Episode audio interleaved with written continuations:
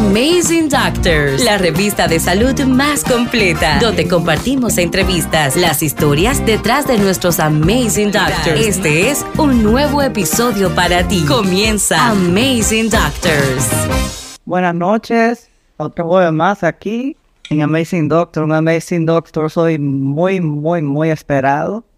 Hey, ya el invitado está aquí. De verdad que ha sido un jueves hoy, un jueves un poquito eh, complicado el poder lograr esta conexión. Primero porque el doctor que nos toca hoy es muy amazing y es un señor muy, muy sumamente ocupado. Y el estar tan ocupado pues no le permitía eh, poder participar con nosotros en esta conversación tan chévere y tan amena. ¿Qué hay de nuevo? Todo bien, todo bien. Puede tanto hasta allá y jalarme las orejas. No. Tú sabes que yo te con mucho amor y, y, con eso disciplina nada más. Yo lo estoy disciplinando como los niños. Bueno, tú sabes que, que, hay una agenda. Ya estoy libre. No, no, ya por fin, señores. Este febrero de nuevo. Tiene una agenda que ustedes no se lo imaginan. Y eso, no, no, no, ponga para finales de octubre. Y cumplió. Cumplió. Claro. ¿Cómo te vienes, Carlos? Hoy cuéntame cómo fue tu día hoy de trabajo. Mi día bien dinámico, tranquilo, tomo todos los jueves procedimiento, un poquito agripado, me hizo llegar temprano, dormir un poquito para estar aquí contigo. Eso es, eso, esto así, así casi, casi fresco como una lechuga. Requisito. O sea que te puedes ir a operar después de aquí. Esperemos que no. Yo espero que no, para que tú puedas descansar y te recuperes. Exactamente. Vamos a darle inicio, Carlos, a nuestra entrevista de Amazing Doctors. Tú sabes que esto es lo que yo he querido crear para ustedes, para esos médicos que, quieren dejar de ser ordinarios, que pensaron en un momento que tenían que comunicar y que tenían mucho que dar de educación y no, no, no es el venderse, sino educar a la población sobre la problemática que ustedes resuelven, como una voz de alerta. Y nosotros somos el canal en Cacata para hacer y lograr que eso se pueda cumplir. Entonces, hoy hablaremos de quién es el doctor Carlos Guzmán, de, dónde nació, dónde estudió, o sea que podemos arrancar por ahí. Porque vamos a ver el lado humano, no del doctor, el lado humano de Carlos. El lado humano, bueno, no, yo soy santiaguero, nací aquí en Santiago, por ahí por los 80. Los 80 bajitos, no lo puedo decir. En el, el mejor año que ha tenido esa década, el 83. Wow, wow. Y Carlos, y cuéntame cuando tú metes a Santiago y tú eres aguilucho, porque tú eres pelotero, tú te encanta la pelota. somos aguiluchos. Ah, Hoy había juego, estoy aquí contigo. Eso es importante para mí. Eso es muy importante y valioso. Carlos, ¿tú somos aguiluchos. Ajá, ¿dónde tú estudiaste? Somos aguiluchos y nos gusta la pelota. Ah, Yo en el, en el, y los juegos también. En el Padre Fortín, Colegio Padre Fortín, Ahí fuiste a hacer medicina, que tú decidieras, porque tú tienes tu raza de médico, ¿verdad? Lo tuyo viene por raza. Vamos a decir que sí, tenemos nuestro linaje y no aquí en Pucamaima, aquí en Santiago. Todo fue la carrera de medicina, todo en Pucamaima. El colegio del Padre Fortín, ahí cerca del materno infantil. Luego en, estudié medicina en Pucamaima y ya luego las especialidades sí en la Ciudad de México, mi segundo país. Me acogió pues por siete años. ¿Qué te motivó a ti a, a, estudiar medicina? A estudiar medicina, bueno, la primera motivación viene de mi papá. Eh, era lo que nosotros veíamos en la casa que se hacía, la dinámica familiar. Este salió y nació una vocación. Yo desde chiquitico, cuando salía del colegio, me iba para el consultorio de mi papá en el materno, me ponía ahí a ayudar a la secretaria, me ponía a punchar, una vez le dañé todo el programa que tenía en el 94, le dañé todo el software y era muy curioso. Y desde ahí siempre me han gustado como eh, desde adolescente lo que son las ciencias. Y por ahí vamos a decir que seguimos la rama médica. Me gustaba mucho la pelota cuando era joven, pero hubo un momento en que había que, eh, que decidir si estudiar o seguir intentando hacer el deporte. Y obviamente ganó más la, ciencia. Y eso entonces tú te dedicas a medicina, porque además, ¿cuándo entonces tú emigras a México a hacer la especialidad? Yo me voy en el año 2009. En el 2009 me voy primero a hacer un curso de, de medicina para poder pasar los exámenes. Ese año 2009, para mí uno de los años más importantes eh, de mi vida, porque me, es un cambio, me voy con mi esposa, con mi hijo, este, y nos vamos a, a, prepararnos para tomar un examen que no sabemos si vamos a admitir o no. Fue un año de, de mucho, mucha disciplina, sobre todo conocer otra cultura, otra, otro ambiente, otra manera de hacer medicina, otra manera de estudiar. Y ahí descubrimos, mi esposo y yo, una gran capacidad que no sabíamos que tenía de adaptación al medio. Tanto así que nos sentíamos más mexicanos que dominicanos en un momento dado. Y eso es importante cuando tú quieres que las cosas fluyan, que las cosas sucedan y que las cosas se hagan bien. Adaptarse a lo que te toca en el momento y desprenderse un poquito de la tierra para poder seguir con un objetivo que era siempre formarnos y, volver. Sobre todo volver. ¿Y qué tiempo duró entonces eso, eso que usted fuiste a hacer ese curso primero, antes de la especialidad? Ese curso duró casi nueve, diez meses en un hospital en México, que donde aprendimos obviamente la preparación para ese examen y este, aprendimos cómo era la vida médica eh, eh, en, en, México antes de hacer uno, una residencia médica. Y entonces, ¿cuál fue la especialidad que, que tú elegiste? Bueno, en ese momento siempre me fui con la idea de ser algo quirúrgico. Concursamos para cirugía general. Eh, obtuvimos muy buen lugar en cirugía general, nos, nos permitió poder eh, concursar en hospitales de, de buen renombre en, en, México. En México hay una peculiaridad. Tú puedes irte a estudiar como para especialidades troncales. Las especialidades troncales, llámese cirugía, medicina interna, ginecología, este, anestesia y muchas especialidades troncales donde tú tienes que pasar el examen y te puedes ir o después a hacer la subespecialidad.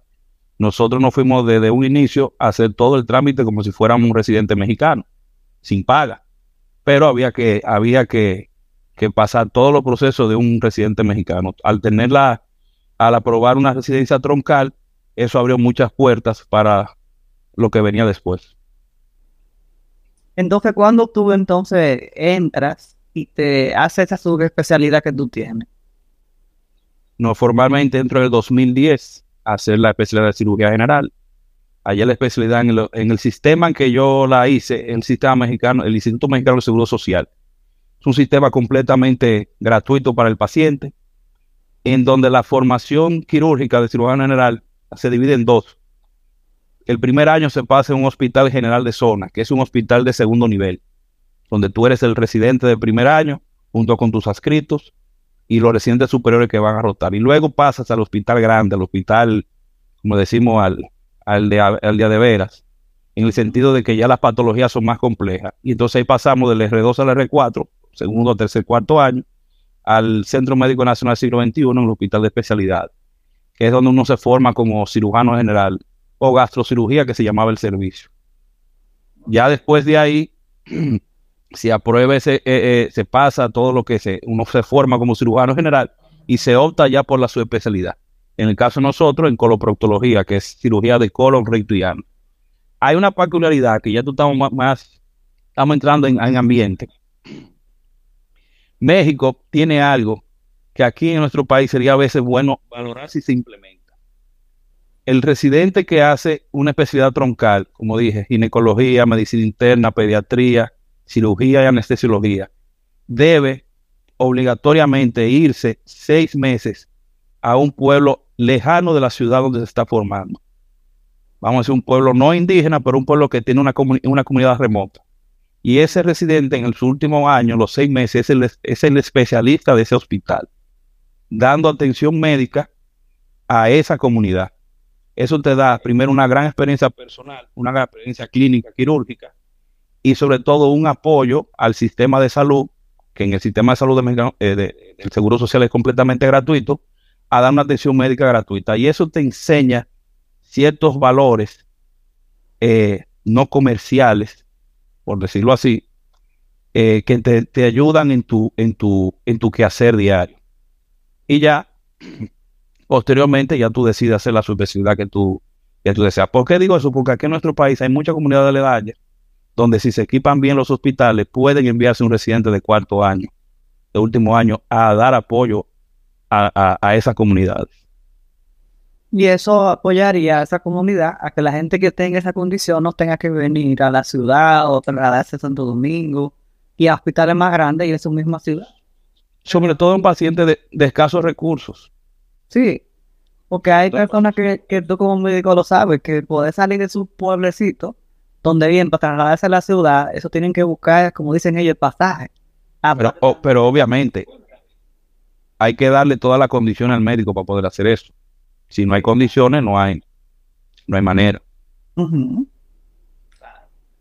Y, que eso y nada, ya después de cirugía, después de cirugía hicimos la subespecialidad en colon recto y ano, que es a lo que eh, dedicamos prácticamente el 80, 80 90% de nuestra práctica diaria. Ok. Y, y, de eso que tú haces, Carlos, que es lo que tú dedicas el 90%, ¿qué es lo que más, lo que más te gusta hacer? Sí. Es algo curioso, pero la coloproctología es algo muy dinámico y no aburre. En el sentido de que no es una especialidad monótona. Okay. El proctólogo evalúa al paciente de abajo hacia arriba. La mayoría de las especialidades lo hace de arriba hacia abajo. Y vamos a entender, eh, eh, entender. nosotros empezamos una exploración eh, en una área de mucho pudor, donde el paciente muchas veces tiene vergüenza, pero es, es la entrada posterior. Y evaluando la entrada posterior detectamos bastante patología que van obviamente del ano recto al colon, que son muchas. Como cirujano general, uno tiene una noción de todas las de la mayoría de las patologías de colon recto y ano. El gastroenterólogo, que también es el digestivo, tiene una amplia, obviamente, formación en la patología de colon recto y ano. La el coloproctólogo es la simbiosis entre lo que maneja el gastroenterólogo y lo que puede resolver quirúrgicamente un quirúrgico. Entonces ahí es donde nosotros entramos un poquito más profundo en nuestra patología. En el caso específico mío, que es a lo que más eh, me dedico, que es la patología no rectal común, el hemorroide, fístula, fisura, abscesos, la patología, eh, los pólipos, la detección de pólipos a tiempo, la detección de cáncer de colon rectal a tiempo, con los estudios de, de colonoscopía y la colonoscopía terapéutica para poder resolver lo que podamos resolver en su momento. Este, y en mi caso particular, dos ramas muy específicas. Lo que es el cáncer colorectal en sí y lo que es la enfermedad inflamatoria intestinal, que es lo que más o menos, lo que generalmente ahí es donde más eh, nos hemos destacado y nos dedicamos prácticamente todos los días.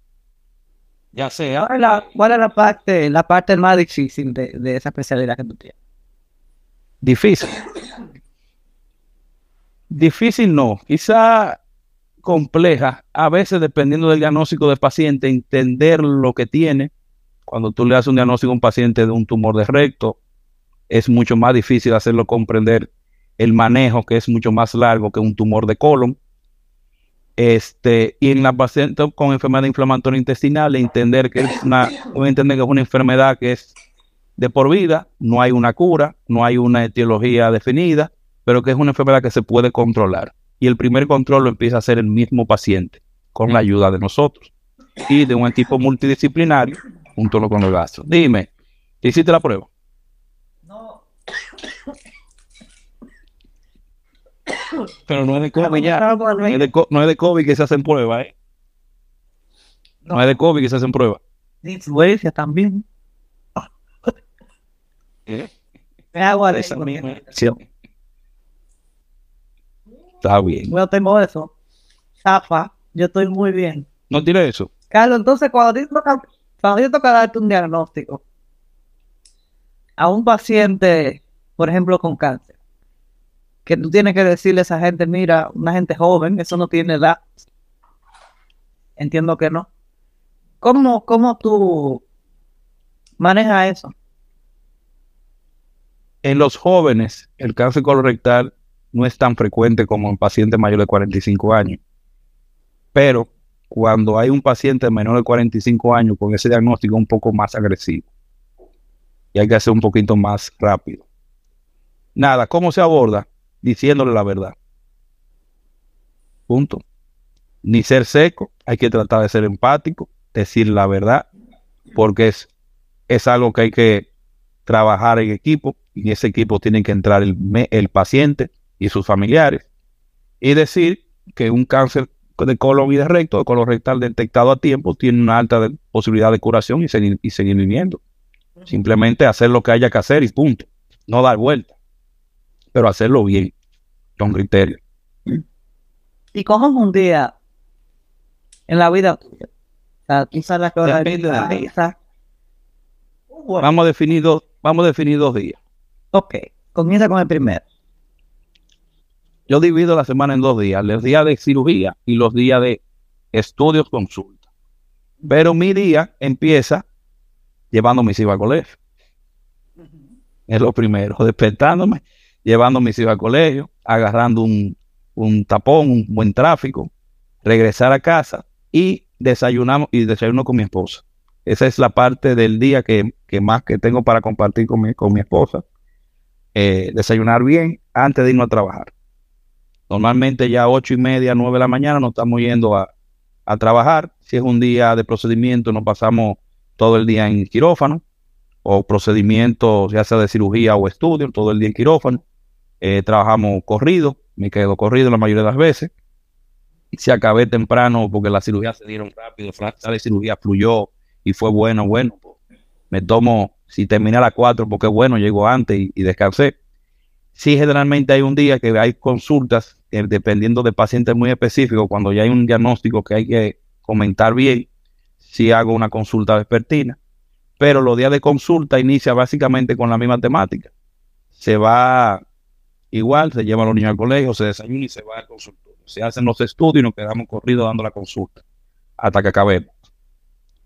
Generalmente cuando acabemos, si acabamos buen tiempo, estamos tratando de trabajar 6, 8 horas continuas pero tratando, de ser eficientes, que podamos compartir con nuestra familia, que podamos tener nuestras actividades personales, nuestras actividades académicas. La actividad académica consume su tiempo.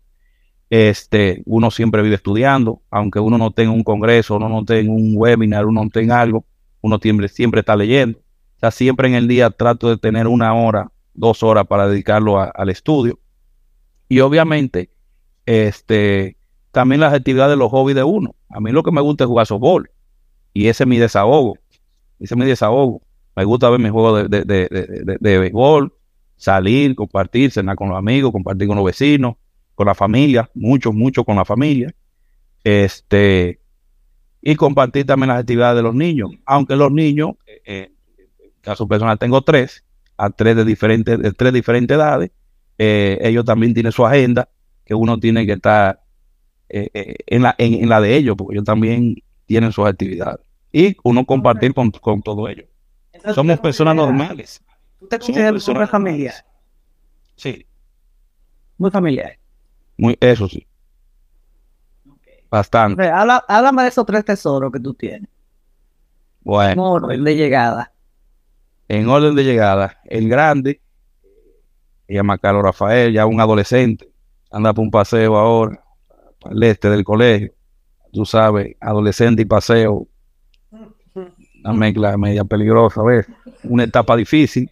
La hormona. Eh, tengo que decirlo, en las redes se ponen, ahí, ahí linchan a todo el mundo. Yo, yo fui a concierto de Bad Bunny porque tuve que ver la experiencia de qué es lo que a ellos les gusta y total, yo no me sabía mucho de Bad Bunny, de casualidad me sabía la de Titi, era mucho, y, y, la, y la de Toño, esa fue la que yo más me gocé, la de Toño, cuando Toño salió. Y obviamente de los tiempos de uno que salió la gárgola. Pero fuera de ahí, con una experiencia, compartir con él ya su, sus gustos y ver el ambiente. Muchas veces dicen, no, porque es imposible que tú hagas y No. Ya estamos en una época que lamentándolo mucho, si no conocemos nosotros lo que hay, va a ser difícil de nosotros poder orientar. no es que yo volvería a verlo, no me desagrada, tampoco es que algo wow, pero eh, es un momento de compartir con tu hijo y, tú decirle, déjame ver y orientarlo. Mira, esto sí, esto no. No estoy de acuerdo con Toquicha, por ejemplo, sus cosas, pero ahí no podemos cerrar los ojos e ignorar lo que hay. Sí, totalmente. Lo que hay. En cuanto a los otros dos, bueno, Victoria, que es la niña del medio, esa es la dominante aquí. Ella la que es fuerte, oye el nombre, Victoria. Sí, un poquito fuerte. Eh, quiere manillar a todo el mundo, muy responsable, muy, muy dedicada, eh, muy disciplinada. Eh, el varón también, lo único que el varón por la edad tiene su travesura, pero muy inteligente, muy social y muy conoce mucho de cultura general, le gusta la política, los debates, maneja unos temas medio que eran controvertidos, el grande. El grande. El grande. Y no, y que futbolista también, es, deportista, ahí está, esa es su, vida. Y enamorándose ahora. Ay, ay, ay. Y orientando. En cuanto a la niña, no, la niña es disciplinada, quiere manejar a todo el mundo, un amor de gente, ese es eh, la luz todos son luz, pero ella tiene un, aura bien especial. Y el pequeño, que es eh, gracioso, el brainy, el curioso, el que le gustan los animales, el que te dice hasta las especies de la cucaracha. ¿Tú sabías que existían cucarachas pardas? ¿Cómo? Cucarachas pardas. Pardas. No, no, Bueno, ese sabe una jodida variedad de cucarachas la vio en casa de mi papá, no la mate, es una cucaracha tal, y la buscamos, y sí, había la, cucaracha, era, que sé yo, qué parda. Ok, no o sea, no, no, no que no la mate, la puede matar, pero te dijo que tú estabas matando. El punto es, no, muy inteligente, muy, muy, muy hábil. Eh, un caso ahí, ahí lo tenemos medio malito, está malito ahí. Pero no, son tres, son mi familia. Y mi esposa, obviamente, que es mi, mi, mi alma gemela, mi compañera, mi hermana mayor, mi hermana menor, mi primera hija, y yo soy el primer hijo. Ya creo que di el mensaje. No, ustedes son complementos, se complementan los dos. Se están cortando. Te pisaste un chingo, decía yo que ustedes se complementan. Se complementan ambos.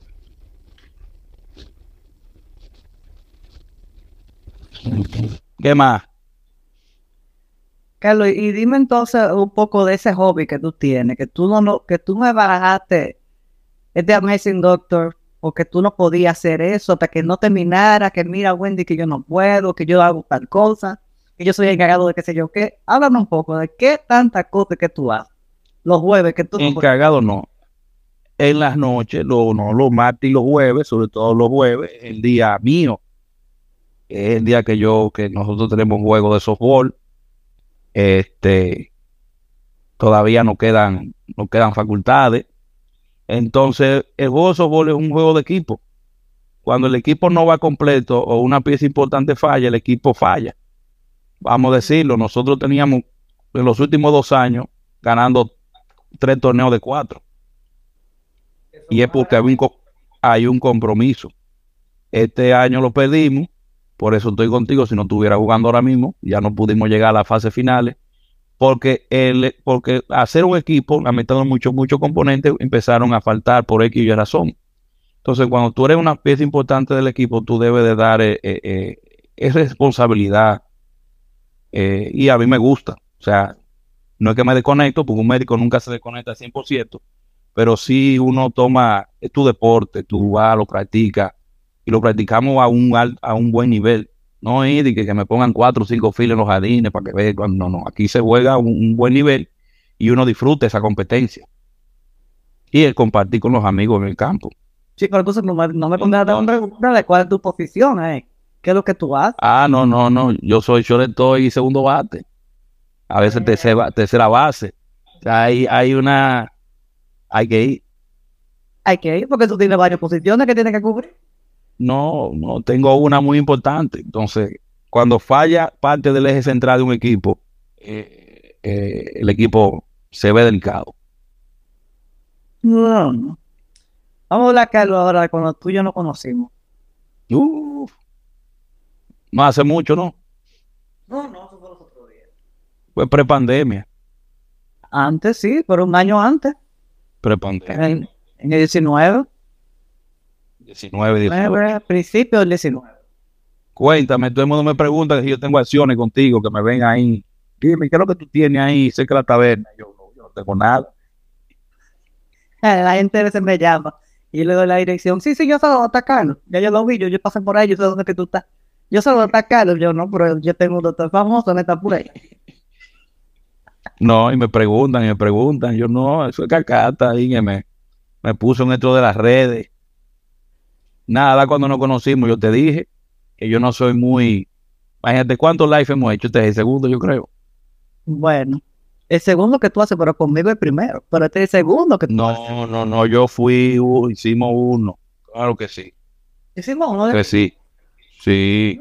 Ay, ya. sí, sí, contestando preguntas, ¿verdad? De la gente. Ay, tú no te acuerdas. Ah, yo me acuerdo que fue a la piscina. Yo me acuerdo. Ya, Eh. sí. Claro. que yo te decía que a mí, bueno, yo soy un poquito tímido. A veces me, se me quita la timidez. Eh, que cuando empezábamos este proyecto, lo que yo quería era no promocionarme yo. No, yo no soy, yo solamente soy un ser humano como cualquier otro que tiene una profesión y que me interesaba más que se conociera lo que era la coloproctología.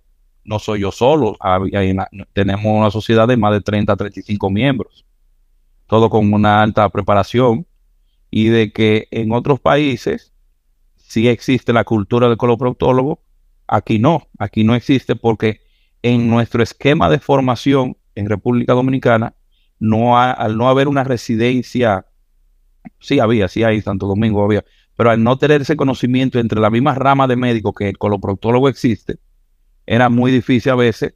eh, quien lo conocía era el paciente que ya había tenido la experiencia con un coloproctólogo, o el gastroenterólogo que se ha formado con un coloproctólogo al lado, o el internista, o el- cualquier mé- médico que sabe de la especialidad, es el como el que, el que entiende, pero que en sentido general es- somos muy poco, muy poco conocidos.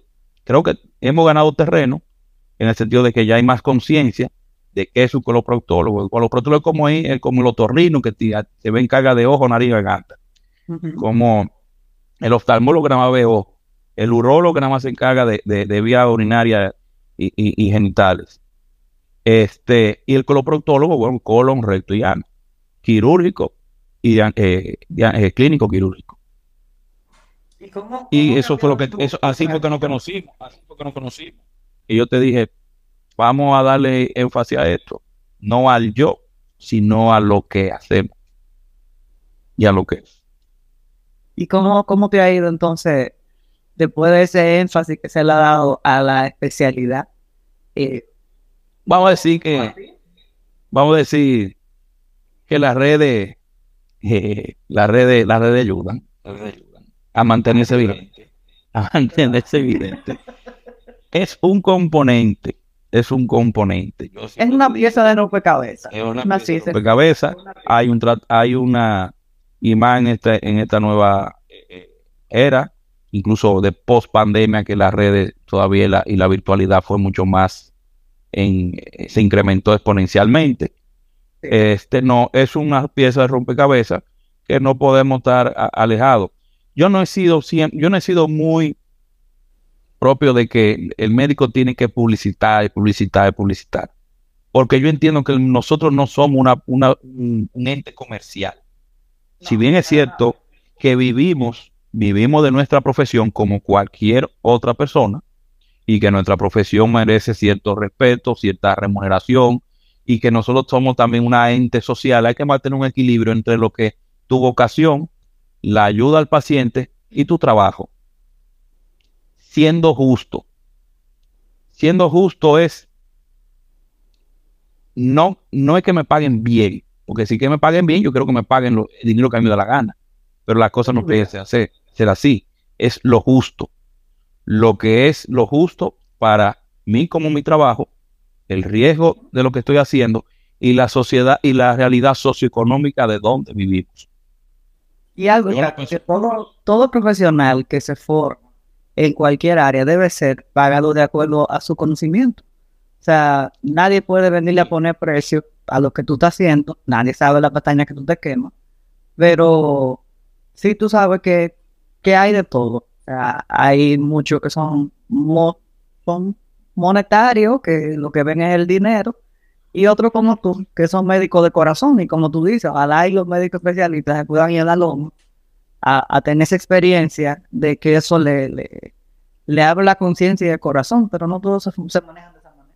Ojo, hay especialidades que sí, de, que sí de, hay un hay un comercial, o sea, todas las especialidades, hay, o sea, la cirugía plástica tiene que tener un buen, un buen resultado para dar una buena imagen a esa dama o ese señor que, que quiere un cambio de imagen, una ayudadita, y obviamente necesitan una publicidad, una publicidad honesta. Nosotros necesitamos es informar, informar y ser justos.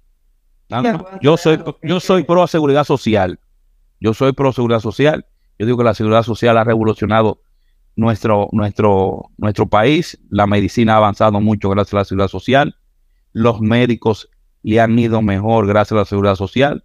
Yo me acuerdo cuando mi papá trabajaba que no había seguridad social, solamente unos cuantos médicos eran muy privilegiados.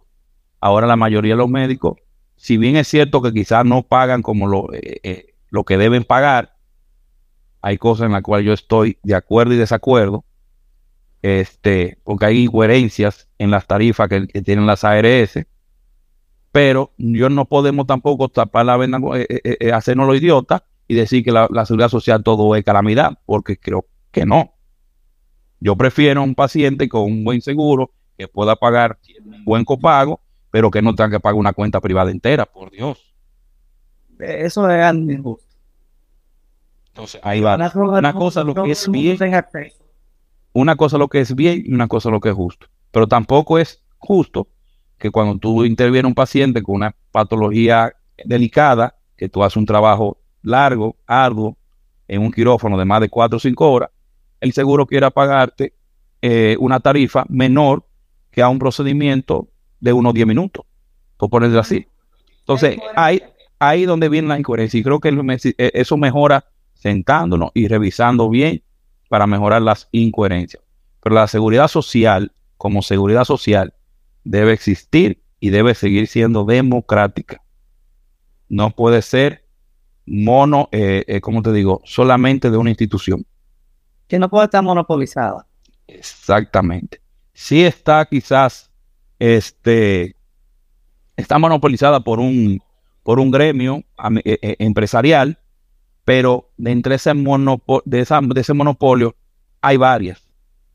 Si dejamos que sea una o dos, en mi forma de ver, y eso lo digo yo muy responsablemente, estamos dándole todo a una sola, a una sola facultad. Y creo que los organismos reguladores son los que tienen que siempre tomar el mando. Pero creo en una seguridad social democrática, no autoritaria. Yo estoy de acuerdo contigo. Pero como tú dices, hay que sentarse con lo que dominan y, llegar a un acuerdo para que eso se pueda lograr. Ahora, hay entidades administrativas un poquito prepotentes que tampoco quieren, tampoco el médico debe ser un, trabajador cualificado, o sea, un, obrero con alta, con alto conocimiento. No, tampoco a veces nos sentimos así, pero eh, creo que en el balance se debe sacar un buen balance y realmente la seguridad social es buena, es lo que mejor le conviene a cada sociedad. Mientras menos pague el paciente, mejor. Y eso sería lo ideal. Entonces se puede luchar por eso. Entonces tú sabes, Carlos, que siempre te lo he dicho, que el marketing de salud es un marketing no buscado. Y fue lo que te dije desde el inicio y se lo digo a, todos los, médicos que trabajan conmigo. No venga aquí creyendo que yo te voy a instalar la cuenta, creyendo que tú vas a ganar 100 mil seguidores, porque eso es falso. O sea, para tú lograr los seguidores que tenemos contigo, nos dura cuatro años, cinco casi, en este proceso eh, de que orgánicamente cada uno de los seguidores que está ahí te sigue porque el contenido que tú tienes le interesa. O sea, no hay cuenta falsa, no tenemos gente. Entonces, en eso que, que te explico, entra eso que tú dices de la honestidad. O sea, de cómo, de cómo uno tiene que trabajar. Y como yo te decía, cada profesional en su área debe cobrar lo justo que, que tiene que cobrar. No cobrar de más, pero sí cobrar por lo que tú sabes. Y ahí yo estoy totalmente de acuerdo contigo. Completamente. Pero no solamente cobrar por lo que tú sabes, porque si vamos a cobrar por lo que tú sabes, imagínate, es, es saber muy subjetivo. Eso, eso es como la belleza. En el sentido de que mucha gente sabe mucho y ejecuta poco. Exacto, también. Eso es cierto. Hay gente que sabe de todo, cuando tú le dices algo, no sabe hacer. Entonces, todo, todo hay que verlo en un balance. Y no, la red de la red de ayuda, tú, tú has ayudado, tú, tú en eso, eso está bien, tú estás bien, cacata, tú estás bien, ya. No somos cacatuces todito ya. No cocotuces, cacatuces.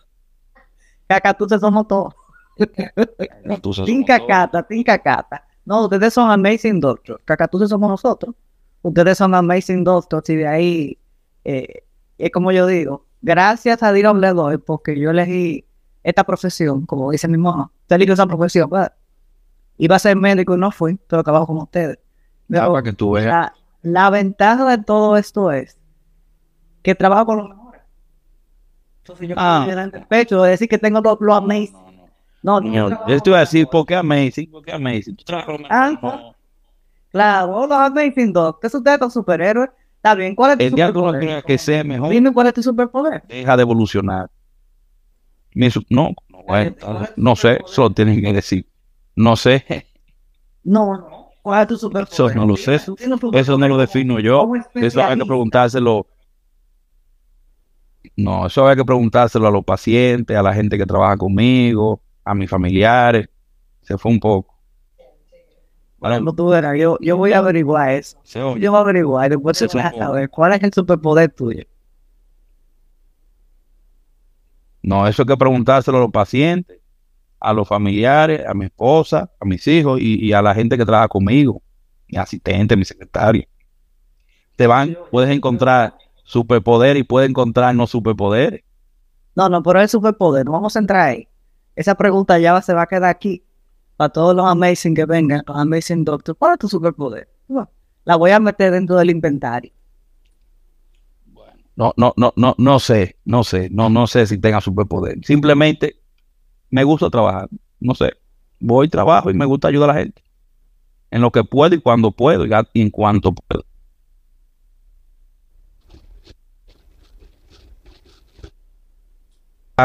Dentro de mi área. Se está acordando. Bueno, pues eso es parte de tu superpoder. ahí, pues yo tengo, yo tengo la rayita full. Y yo también. O sea, es- tú sabes que Tú sabes que yo, que yo si, si no iba a ser médico, yo, yo, a mí me gustaba todo eso de computadora y, y de las redes nunca me llamaron mucho la atención. Nunca fui muy fan de Facebook, pero te gusta la tecnología. que fue el primero. Ti te encanta la tecnología. Ah, no, eso, eso sí, sí, sí. Pero la estamos depurando más, pero sí, siempre, siempre me gustaba bregar con computadora. Yo en el colegio fui de los privilegiados, junto con, no sé si lo tienes tú ahí, pero lo voy a dar una payola, junto con Francia y Avería. En el colegio éramos los únicos que teníamos computadora de curso, al principio, muy al principio. Ya después todito los demás empezaron a llegar. Pero fui un privilegiado en eso, pero le sacamos provecho. Y aprendimos mucho. Diseñábamos. eh, Pero a mí me consta, o sea, me Bueno. consta que a ti te encanta. Dice Michelle por aquí, déjame ver. Es que ahora su profesión, eso lo hace comprometido, responsable, humano, dedicado a sus pacientes. ¿Ya? Ahí es tu, tu Ah. superpoder. Michelle te ayudó. Ahí está. Mira Rosalí, mira Rosalí, mira. Rosalí es mi enfermera. Coincidieron. Y él puso no sabía. Ayudar a los pacientes sin ningún interés económico. Yo te lo dije a ti. Que tú tienes tu superpoder y tú eras que decías que no. No, pues no soy yo, pues eso lo dicen ustedes, no yo. La cualidad, la cualidad la dan nosotros, no uno. Bueno. Pero acuérdate que hay muchas preguntas que yo le hago a ustedes para trabajar. Tienen que decirme cómo se ven, pero no está bien. Tú eres una persona muy humana, entonces siguen los superpoderes de Carlos. Bueno, ahí tratamos de llevar eso. Dicen que yo a veces soy medio peleón. Antes peleaba Rabia. la carrabia. Pero nada, cada quien tiene su, su cosa. No, que todo el mundo tiene su ching. es lo- Eso es así, si no, no somos perfectos. Ah, no, no, no se puede ser perfecto en la vida. y no, ni podemos ser los mejores, porque si no, no, no dejamos más en a, ganar, a, a, mejorar.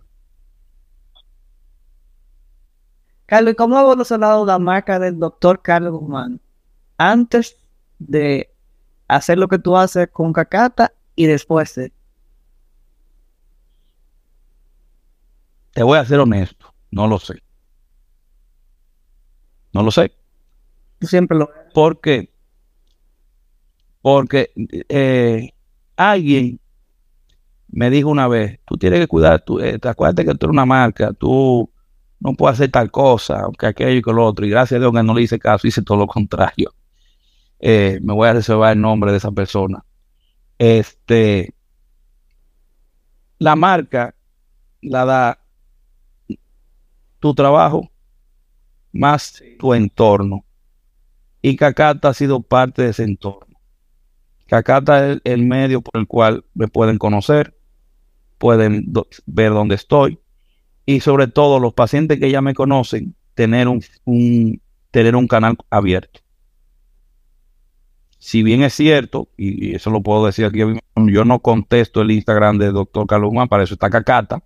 Cacata me da el feedback de una vez. Este, pero, eh, porque yo no soy muy de Instagram. Yo ni mi cuenta personal de Instagram, personal, personal, yo, yo he puesto tres cosas mucho. Soy muy de Twitter para informarme. Instagram últimamente para informarme lo que hay en, el medio. Ni modo, hay que, no, no podemos vivir alejados, no podemos, no podemos vivir en una burbuja. Pero Cacata sí es el enlace entre ese sector digital, el cual yo no puedo o no tengo el tiempo para tener el acceso. Y ahí es donde yo vengo lo que es la integralidad, lo que es la integración, lo que es manejar todo un equipo integrado y Cacate parte de ese equipo. Mi equipo integrado es obviamente, primero, el paciente, yo como el proveedor de salud, mis asistentes como el enlace entre el paciente y conmigo, mis ayudantes, yo no puedo, uno no puede trabajar solo, uno se ahoga.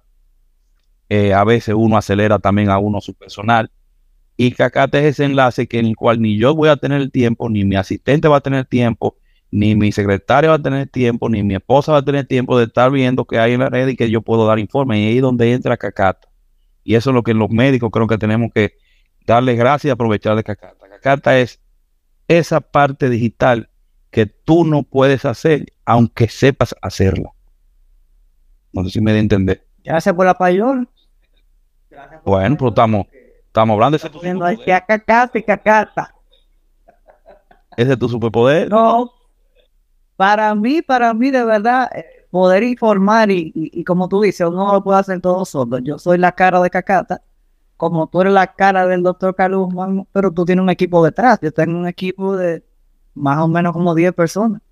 Que estos Cacata el Team lo que tú Ahí hay muchísimos conectados que están conectados ahí. Y eso es lo que hace la magia, de que, de que toda esa información que pueda salir salga bonita, salga a tiempo, eh, salga eh, lo más utilizada posible, que aunque la información sea la misma, tratamos de que.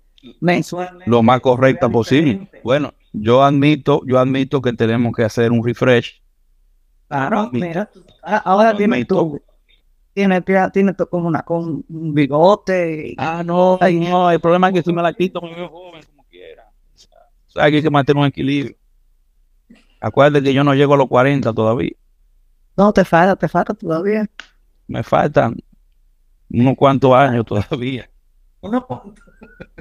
sí, aunque no lo creas. Sí, sí, sí, te faltan. Yo dije. Yo, yo dije. Pero los 40 no son malos tampoco en el mejor año. no, no, no son para nada mal. Que yo nací en el mejor año de los 80. Sí, sí. Es el mejor, es el mejor, definitivamente. Pero tú sabes que hay que hacer un refresh, hay que, hay que refrescar esa marca, hay que hacer videos nuevos, estar comprometido ya aquí públicamente. Hay que, que para el año 2023 viene Carlos su nueva versión actual. No te voy a poner en eso. Actual en, este mes. Sí, en el mes que viene. Oye, Entonces lanzamos eso ya para el estrellato, lanzamos eso ya nuevecito y entramos Big Fresh, como una lechuga, como tú llegaste hoy aquí, al 2023. Oye, a mi, a mi hermano, que yo parezco 50 cuando peleo.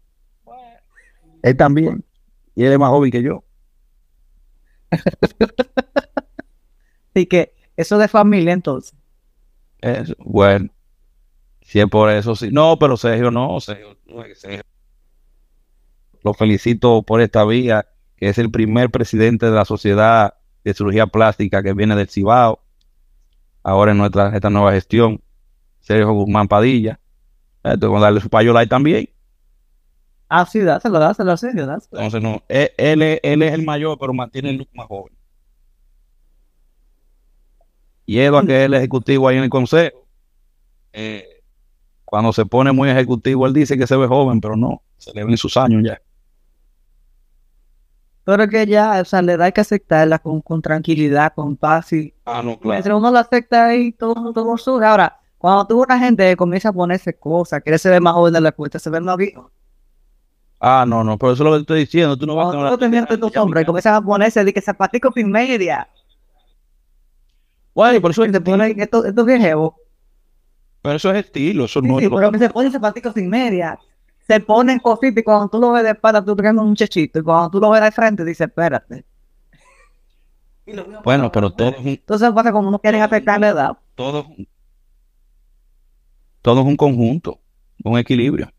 Entonces yo me dejo mi barbita a veces con mi canita blanca para que uno no ve, para no verme tan joven.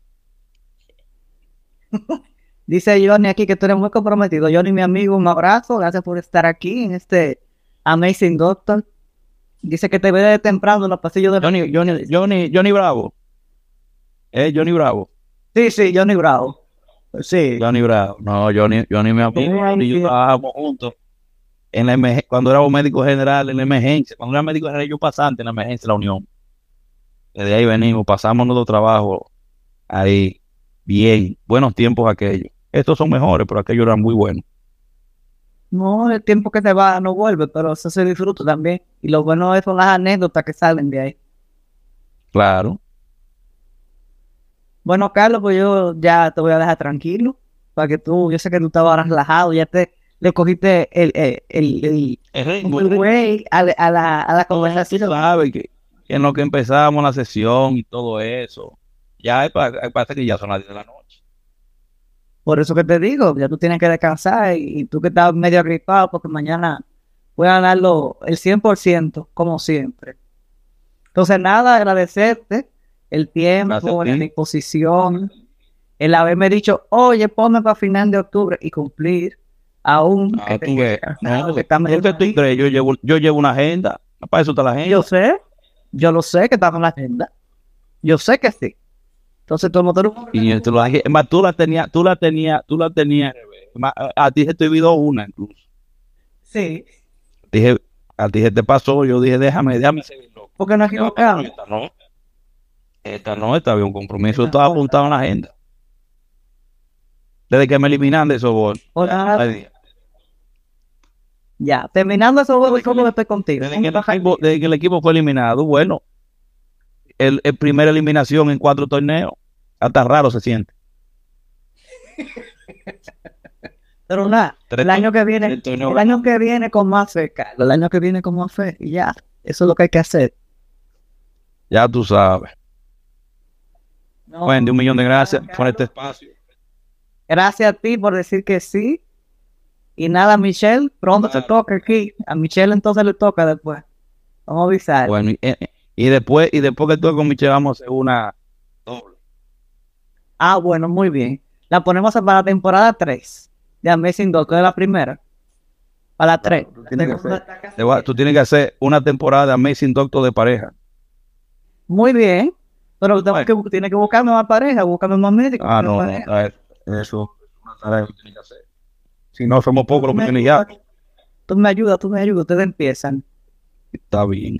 Hola, Carlos, te quiero muchote. No, bueno, abrazote grandote. Y nos mantenemos en contacto. Así que, chao, chao. Gracias a todos. Conectados. Otro gran episodio, otra gran historia. Te invitamos a que vuelvas a disfrutar de una próxima entrega de Amazing Doctors.